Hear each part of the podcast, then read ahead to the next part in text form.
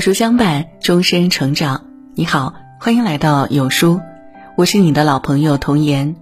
今天呢，要为您分享的是，你待在家的样子暴露了你的风水。诸葛亮不出茅庐就知天下三分，姜子牙渭水垂钓，临渊不羡鱼，指目文王。真正的高手身在远山丛林，心在庙堂殿壁。你待在家里的样子，暴露了你人生的格局、命中的风水。一个人有没有成就，看他在家里的样子就知道。一房事干净，心灵通透。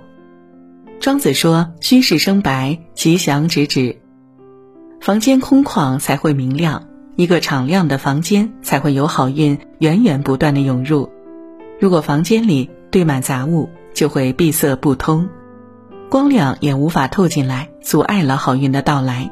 这就是庄子的风水观。古人常说要风得风，要雨得雨，只有宽敞的房间才能通风，清静的地方才会有干净的水源。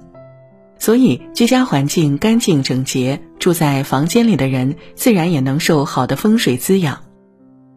一个人应该活的是自己，并且干净。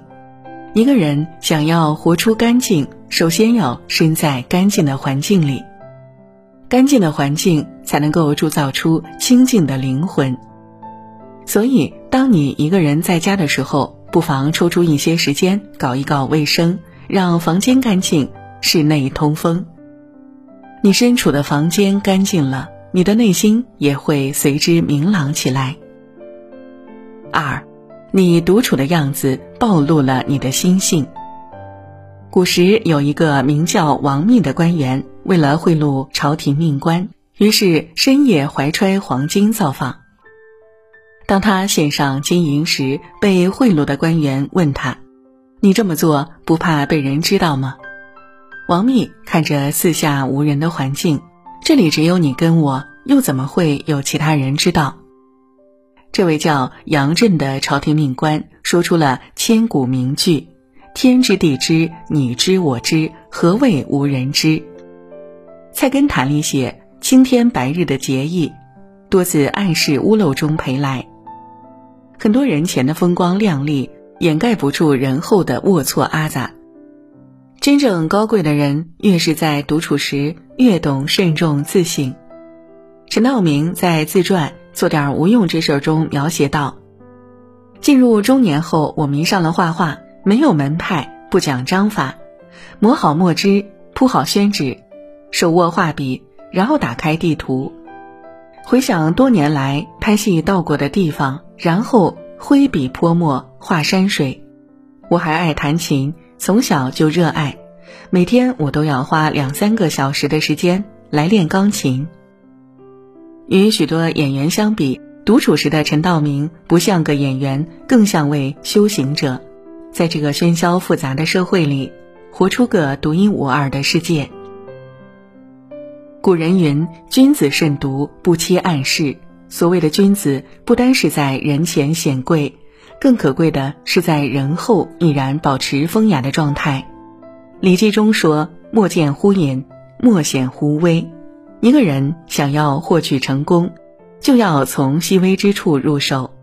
即便是在无人之境，待在家中独处的状态下，也要做到谨言慎行、谨小慎微。三，你在家的状态是你人生的风水。每到小长假结束，我都会听到同样一句话：“几天时间过得真快呀！放假之前想去的地方一个没去，想做的事儿一件没做，都躺在床上打游戏了。”过度娱乐的状态，已然成为复古之躯，悄无声息地磨平现代人对生活的热情。但相比之下，你也会发现。在身边也不乏说走就走、说干就干的人存在。越成长越懂得主导命运的人，从不在表面努力，而在暗自较量。前段时间，北大食堂的战饭图走红网络。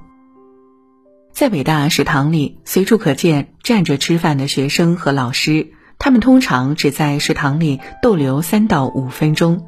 还有学生和老师一起站着吃饭，研究课题，将饭菜和着知识一起下肚。有网友感慨：“北大学子都这么拼，你还有什么资格不努力？”人和人之间的差距，往往就是这样形成的。人生苦短，生命都在日复一日的光阴流逝中消散无存。你躺在家中无所事事的时间，是多少人渴望不来的宝贵光阴。真正想要成功的人，不会轻易放过任何一段可以努力的时光。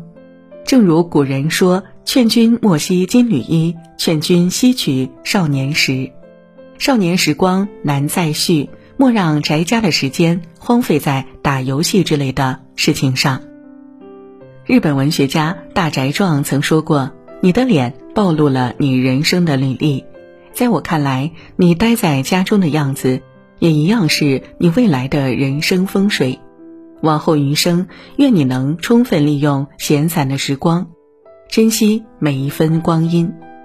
要相信，你做三四月的事，在八九月自有答案。你给予生命的倾城时光，命运必然会给你意想不到的报偿。好了，今天的文章就跟大家分享到这里。如果您喜欢今天的文章，或者有自己的看法和见解，欢迎在文末留言区和有书君留言互动。想要每天及时收听有书的暖心好文章，欢迎您在文末点亮再看。觉得有书的文章还不错，也欢迎分享到朋友圈。